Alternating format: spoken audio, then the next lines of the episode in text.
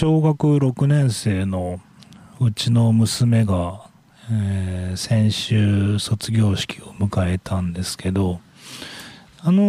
ー、結構卒業シーズン、先週の番組でもちょっと話しましたかね、えー、卒業式迎えた方というのが、えー、多いと思います、え皆さん、本当におめでとうございました。え今週も1時間よろしくお願いします。安心安全なお出かけをサポート。誰でも気軽に福祉タクシースバルタクシー。例えばこんな使い方。最近近くのお店がなんなって買い物に行くのも一苦労。歩くのもちょっと心配なんだがんな。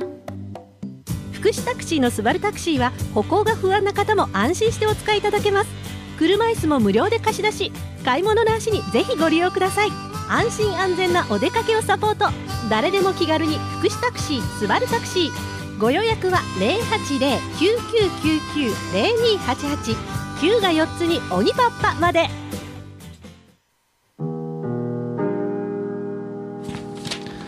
世界8億9000万のスバルタクシーファンの皆さんおはようございます、えー、帰ってきたヘビーメタルの逆襲の時間です。この番組は FM 放送周波数 79.8MHz またダラズ FM のインターネット放送はパソコンからサイマルラジオでさらに無料音楽サイトリッスンラジオを通じて全国どこからでもお聴きいただけます。番組へのメッセージはメールの方は798ダラズ FM.com ファックスの方は0859-21-7878でお待ちしています。いや、ほんとね、娘が小学校卒業して、で、まあ、Facebook にもちょっと書きましたけど、やっぱさ、なんか、小学校、まあ人によっていろいろだと思いますけど、なんか俺の中で小学校が終わるとなんか一段落だなっていう感じがしますね。なんか、中学校ぐらいになるとね、もうちっちゃい大人、まあ、まだまだ子供ですけど、なんか、それでもちょっと安心じゃないですか。自転車が心配だとか、まあなんかいろいろ心配は尽きないですけど、まあ、なんかちょっと肩の荷が下りたなと、まあそんな気が、しています。なんかね、あの、袴っていうんですか？あの、そんなんも着て、あのなかなか華々しかったなと思うんですけど、えー、皆さんいかがでしたでしょうか？なんて言って今ね22日ですけど、えー、あっという間に今度入学、うん、シーズンですからねあの早く暖かくなってほしいなと。なんか世間的には3連休、えー、だった、まあ、僕もちょっとのんびりしましたけどあの、墓参りとかね、行って、あれ、どうなんですかね、あの、遠くから嫁いで来られてる方とか、あの、墓参りもちょっと大変だなと思いますけど、うちは、あのめちゃくちゃローカルネタですけど、僕はあの、米子市の和田町、あの、境港寄りですね。で、うちのかみさんは、えっ、ー、と、また淀江町に墓があるので、まあまあ橋と橋みたいな、米子の橋と橋みたいなとこですけど、まあ両方墓参りにみんなで行くんですけどね。あの、まあ墓参り行って、で、全然すげえちっちゃいネタですけど、あの、うちの実家って横が神社なんですよ。うん。まあいいっていうか、あの、この年になって思うんですけど、なんか、ほんとさ、1.5メートルぐらい道挟んだ隣が神社なんですよ。そこで、その、幼少期から、まあ高校生とかになるとさすがに行かなかったですけど、恵まれてたなって思うんですよね。あのもう今離れちゃって何とも思わない何とも思わないでって何とも分かんないですけどあのそれこそ第2次ベビーブームみたいな世代なので、まあ、一番日本で子供が多かった時代ですよね何が言いたいかって。でさそうするとさああの俺が子供の時になんか土俵が整備されてでなんか相撲が取れるようになったんですよ なんか今ちょっと考えにくいですよね。なんか土俵ってと思って。ででさみんなまあまあ相撲とか取ってたんですよね。であとなんか結構太い木があって。でそこ墓参りのついでにねちょっとあんまり懐かしかったんで家族みんなで行ったんですよ。そしたらあのうちのかみさんがすごい大きな木だねとか言ってでさそこでかくれんぼとかやったりとかあとその木の根っこみたいなところに、まあ、虫とか小動物とかいるのでなんかそういうの観察とかしてで何が言いたいってね一日子供の頃神社にいた記憶なんですよね。であの中に侵入とかしてましたからね。全然。やっちゃいますよね。でなんか屋根っていうか登ってさ松ぼっくり戦争とかしてたんですよ。ワンバンね。っていうか男の子も女の子も関係なかったですよね。みんなで松ぼっくりぶつけ合ったりとかして泣くまでやったりとかしてさ。すげえ時代だったなとかって思うんだけどで一番感慨深かったのは今なんかわかんないですよ。その祝日で行ったからそうなのかもしれないけど前はさなんか春と秋に祭りとかもあったんですよ。で今はないと思うけどでそう。でそこ行ったんですけどなんかさ賽銭箱がリニューアルされてて 俺それうん。それがちょっと俺感動して。でね正月に行った時にはなかったと思うから多分本当この春プロデュースみたいな感じだと思うんだけどあなんかあれ多分自治会の管轄だと管轄なのかな？あなんかこういう賽銭箱をリニューアルしてとかなんかこうなんていうの保全っていうかさあ神社がなんかまだ守られてるんだなっていうところにが分かって、まあ、ちょっと感動したんですよね、まあ、ただそんだけの話なんですけどあの皆さん墓参りとか行きました？墓参り行ってない？ああ遠いんだ。ねえ本当に。あのー、なんか子供と行って。で、まあ、ちょっとあの和田町ネタなんですけどね。あのこう僕もそんなね郷土の歴史とかはねやたら詳しいやついるじゃないですか。年寄りで。最近さああいうのに憧れてきて。やばい。よね。なんかさ郷土の歴史に詳しい年寄りとかになりたいなって。いつか思うようになってるんですけどまあそれはさておき今全然知らないんですけどあのその神社に行った時にねあのほら両サイドにこうあるじゃないですか狛犬が。で狛犬の下になんかいろいろ書いてあるんですけど今もうちょっと見えにくくなってるのね。でただそのセンターに書いてあるのがその南米っていう文字が書かれてるんですよ。南米で俺さ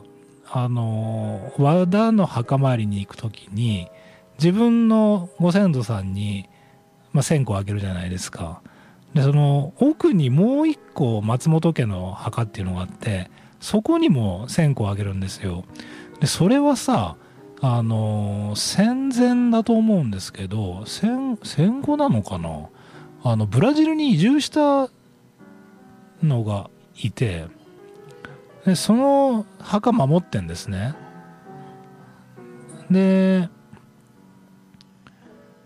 でさそれ神社にもさ南米の文字があってででねあのこの番組聞いてる年寄り 年寄りとか失礼失礼ですけどあのえっと諸先輩方で詳しい方いたらまたちょっとお便りもらいたいと思うんですけどそのね和田とかねあの浜からその戦時中か戦後か分かんないですけどあのブラジルに移住した人たちっていうのがね移住団っていうのがいたはずなんですよ。うん、でどうもその人たちのこともなんか、まあ、たえるでもないですけど神社にこうあってでうちの娘がなんでこの墓にも1000個あげるんだみたいな話が出てそのブラジルに移住したご先祖さんがいてねみたいな話をしたんですけどなんかね俺自身もよくわかんねえんだよね。うん、なんか俺が高校生ぐらいの時になんか30年だか40年かぶりに帰国するとかいいっていう話になって大騒ぎになってでなんか墓の前でグワングワン泣いてたんですよねなんかうんだからなんかいろんな思いがある去来するんだろうなと思うんですけどあのそういうなんかこうブラジルに移住したあの人日本人というのがいてっていうかなんかそういう話ってなんかいろいろありますよね。あの例の北朝鮮とかも含めてなんか中国残留工事問題とかあったけどなんか今もうすっかり風化してあんまりこう SNS でも聞く機会なんかないなとかって思うんですけどなんかまあそういう歴史っていうのまあ俺も年取ったんだなと思うんだけどなんかそういうのがちょっとあの気になる48歳になったというところですね。さあ、えー、っと、今月はですね、えー、っと、スコーピオンズの19枚目のスタジオアルバム50周年の、えー、記念アルバムですね、えたっぷり紹介しています。続いてお聴きください。Call of the Wind。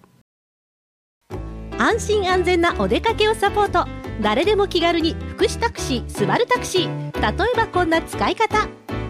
ちょっこ天気悪ていけんが薬局に頼んじょった薬取ってきてほしなんだか。あついでに醤油も買ってきてほしなと。助かんにな。福祉タクシーのスバルタクシーは買い物代行や薬の受け取りなどご乗車いただかなくてもご利用いただける生活支援サービスを行っています。遠慮なくご相談ください。誰でも気軽に福祉タクシースバルタクシー。ご予約は080-9999-0288 9が4つに鬼パッパまで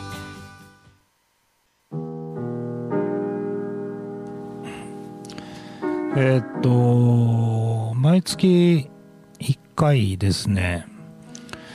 え、っと、山陰経済新聞で、あの、映画のレビューをやってるんですね。で、もともとは、それこそ、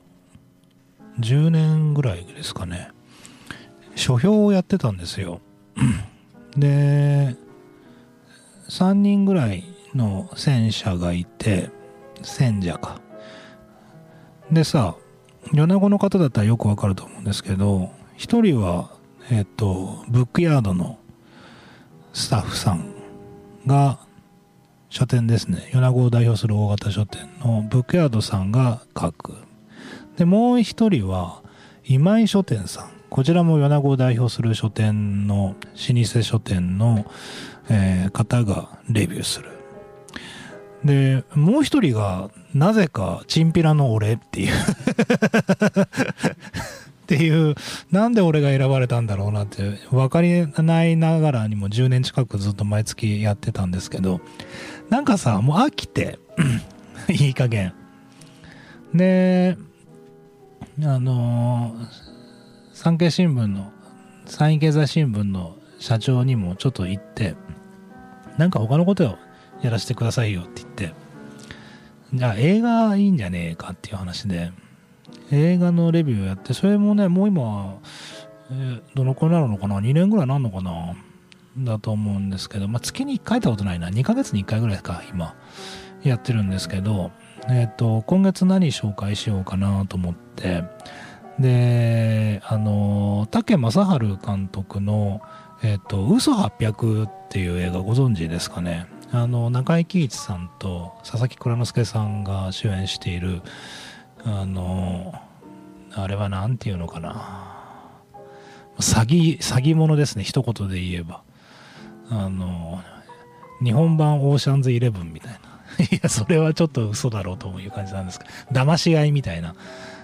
やつですねでそれがすごいあの面白いのであの紹介してます。えっ、と、昨日連休中に原稿書いて送ったので、ボツにならなければ、えー掲載されると思いますけど、あの、何が言いたいかってね、あの、竹正治さん監督、今すごい旬ですね。竹監督といえば、あの、全裸監督の、監督している人ですよね。なので今、ネットフリックスとかでも今話題になってますけど、あの、まあ当然メインのフィールドは映画界っていうことで、えーっと、最近だと100円の恋とか、あの、ありましたけど、面白いんですよ。あのおすすめ。それで、あの今回僕もちょっとまあレビュー書くんで、もう一回映画も昨日ネットフリックスで見たんですけど、あの特に佐々木蔵之介さんがいいんですよね。あの派手さはないんですけど、あので、佐々木さんってさ、なんかいい人じゃないですか。で、今回このシリーズで、あの、まあね、いいやつなんだよ、やっぱり。いいやつなんだけど、あの、ちょっと人として道を踏み外しちゃってる、えー役どころをしてて、なんか、そういうのを引っ張る、引っ張り出す、一面を引っ張り出す、えー監督さんなんだなっていうのを、ちょっと一回見た時気がつかなかったんだけど、今回それをすごく感じたんです。まあそれはちょっとレビューの方にも文章で書きましたけど、あの、何が言いたいかってね、その、なんか特に、まあ日本の映画見ることが多いからなのかな。なんか、みんな同じような役やってると思いません？あの、この役者さんといえばみたいな。うん、いいお父さん役といえばこの人だよねとか例えば。であとこうヤクザやらせたらこの人みたいなのがいて。で、まあ、もちろんそれは悪いことではないですし第一人者みたいなところもあるんですけどなんか本来キャリアがこう深まれば深まるだけなんか演じる幅って増えるはずなんですよね。で役者さん自身も絶対増えてるはずなんですけどなんかさいい女はいっつもいい女じゃないですか。まあいいんだけどね。美人は。それだけでいいんだけどなんかこう同じような役ずっとやってて。だから想像がつくんですよ。なんかこの役者さんが出てきたらこういう役どころだよねとかっていうのがなんとなくわかる設計になっててでそれをさあのいい意味でこう裏切ってくれるんですよね、うん、今回あの中井貴一さんが一番悪者なんですよ。あの悪者っていうかダメ人間みたいな。なんですけどもう最高ですね。あのーぜひ見てもらいたいと思うし、で、この映画、あのー好評だったので、続編も制作されて、えーっと、あれはなんだ、京町ロワイヤルだったかな。えーうん、京町ロワイヤルっていう続編も、えー制作されて、いあのー一作目はね、僕が昨日紹介したのは、あの、大阪の堺が舞台なんですよ。で、あの、要するにその千の利休の茶碗、あの、まだ発表されてない茶碗が見つかったっていう嘘800なんですよ。うん、で、その、堺にその、かん、あの、なんだっけ、鑑定家がいてね、おじいさんの、大御所の。あの、テレビとかにも出ているっていうことになってる、いますよね、そういう人。うん。をモチーフにしたであろうという人がいいて、で、その人すごい、あの、こう、悪い一面もあって、なんか安く仕入れたものをすごい高く鑑定して売るとかっていうのがああるんですけどその人を騙してあれですよ佐々木蔵之介がそのその場でっていうか今焼いたその茶碗をこれは400年前の千利休が作ったあの茶碗だって言い切るっていう話なんですよ。うん、でそんな絶対無理だよねとかっていう話なんですけどあのあるこうことをきっかけにそれがこう本当にかあのその手紙とかも偽装偽造するんですよ。それ堺で居酒屋やってるおっさんが書くんですけどね。うん、そう本日のお品書き的な感じでやるんですけどでそんなわけねえじゃんとか思うけどそれもあの物語を見ていくとなんかあこれ騙されちゃうよねみたいな話になっててで本当に騙されちゃうんですねでもうすごい値段がつくんですよ最後オークションで その、うん、3日ぐらい前に焼いたばかりの 茶碗しかもなんか家の庭とかで焼いたようなあの茶碗があのすごい高額で結局その大御所の人が自分のその鑑定家としてのあの何かけてこれは本物だと認定しますみたいなことでやるっていう話なんですけどあの非常に面白い映画でなんかあのとにかくね僕はあの書評もそうなんですけどあのやっぱ読んだ人になんかこれ面白そうだなって思ってもらえる作品まあ当たり前っちゃ当たり前なのかもしれないですけどでも僕に言わせたらなんかこの人の文章読んだって全然見たいと思わないなとかっていう人たくさんいるので不思議なんですけどあの僕は読んだ人がこれ面白そうだから読んでみたいなとか映画見てみたいなと思うのを一生懸命書くようにしててで昨日はその嘘800をみんなに見てもらいたいなと思って原稿書いてたんですけどあのあこれはちょっとラジオでも紹介したいなと思ってあのすっげえ名作ってわけではないとすごい泣けるとかあのそういう話でもないんですけどそうそうそうそういうのがね俺意外に大事だと思ってなんかさもう今もうみんな号泣するかなんか、すげえスペクタクルか、みたいな。ね。で、そういうのも、いや、俺だって泣きたいですよ。泣く映画もいいし、なんかすげえ感動するとか、あとはなんか問題提起ね、うん、とかっていう、そういうのもいいんですけど、なんかね、見終わった後何も残らないぐらいがいいんだよね。なんか気がつけば終わってて、しかもなんか終わった後、すげえすんなり日常に帰って、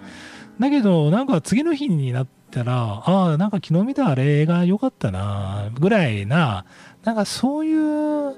本とかそういう映画ってすごい実は大事なんだよね、とかって、あの、個人的には思うんですよね。あの、もしよかったら、えー、ぜひ見てください。さあ、えー、スコーピオンズの特集、引き続き行ってみましょうか。ちょっとあの、今日、先週に引き続きタイトル噛んだり間違えたりしまくりですけど、えー、お聞きください。Unleash the Beast。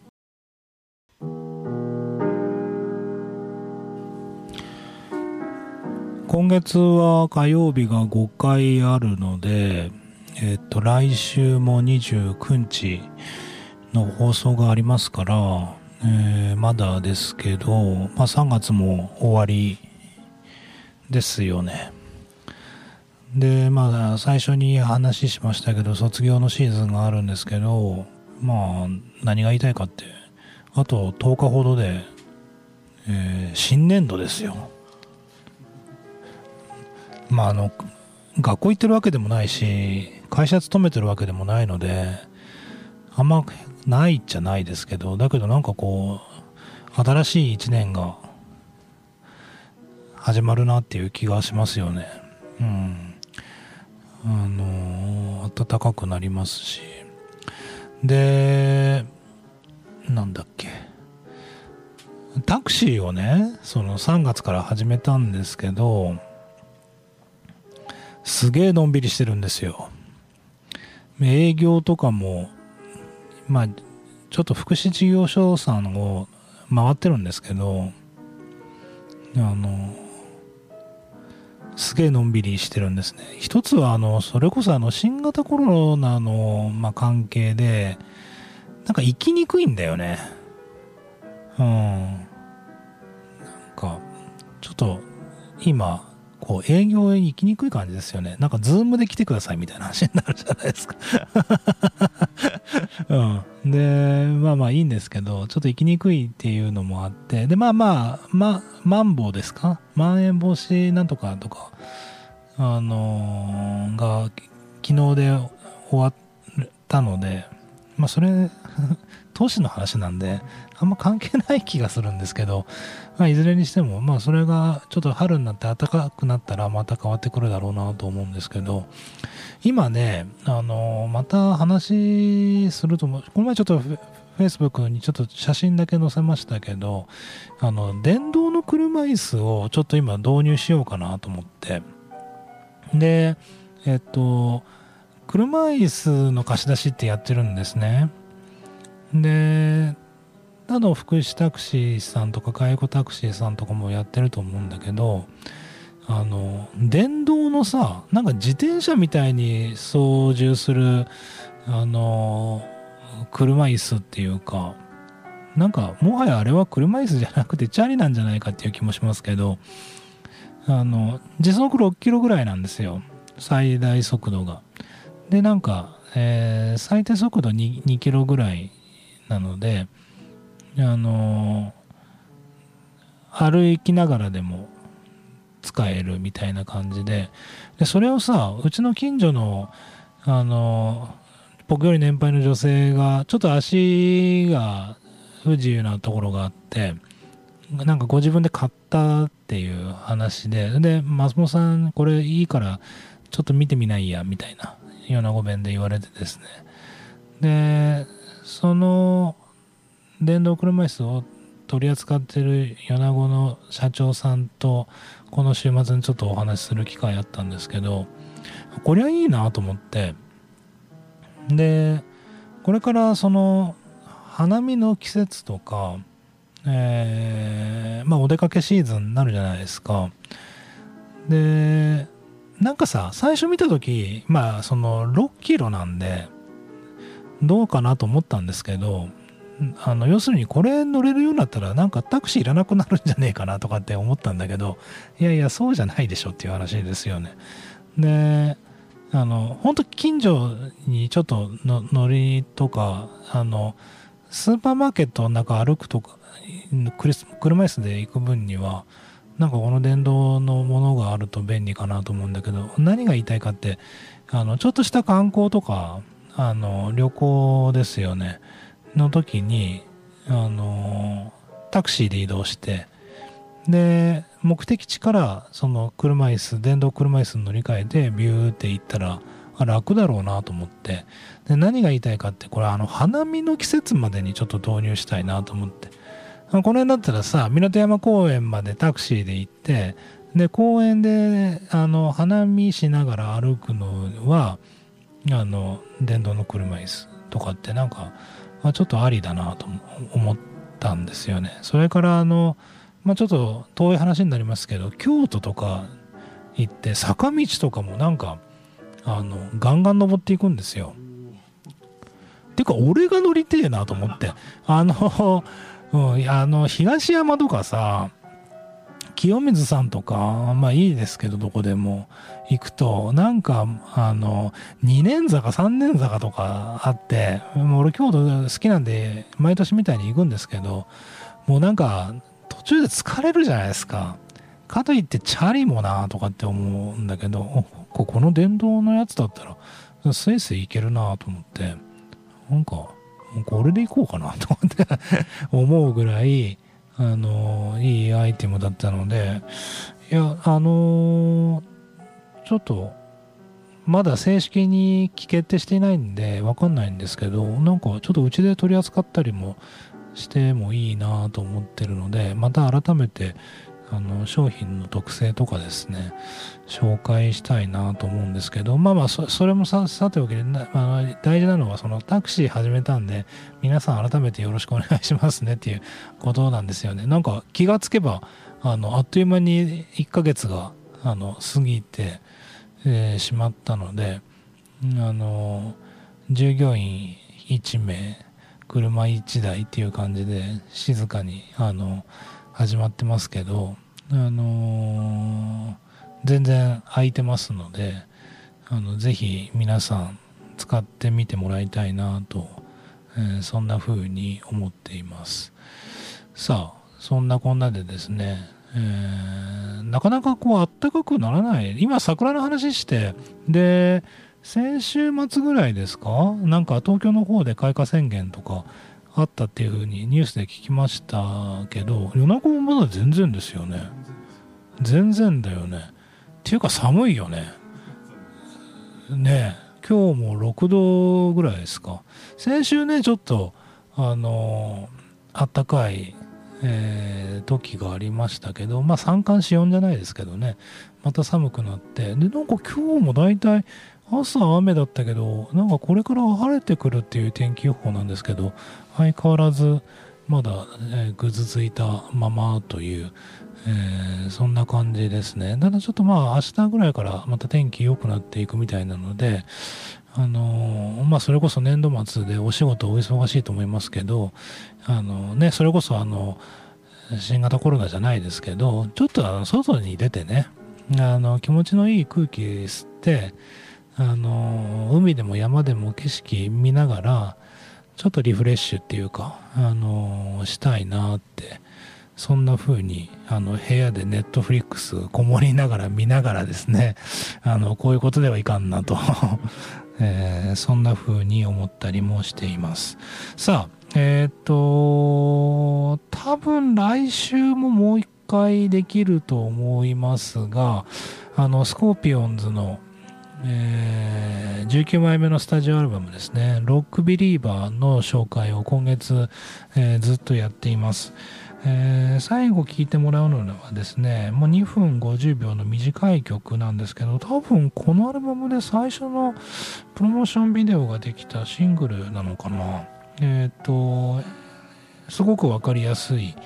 えーいい曲です。あのちょっと早いですけど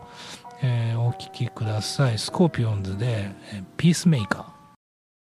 ー安心安全なお出かけをサポート。誰でも気軽に福祉タクシースバルタクシー。例えばこんな使い方。母が車椅子生活になってから大好きだったお出かけもセーブしちゃってるんだよね。花を見たり山の新鮮な空気を吸ったりさせたいんだけどな。福祉タクシーのスバルタクシーは近隣の送迎以外にも遠方への行楽や観光解除などにもご活用いただけます。行楽の足にご利用ください。安心安全なお出かけをサポート。誰でも気軽に福祉タクシースバルタクシー。ご予約は080-9999-0288 9が4つに鬼パッパまで。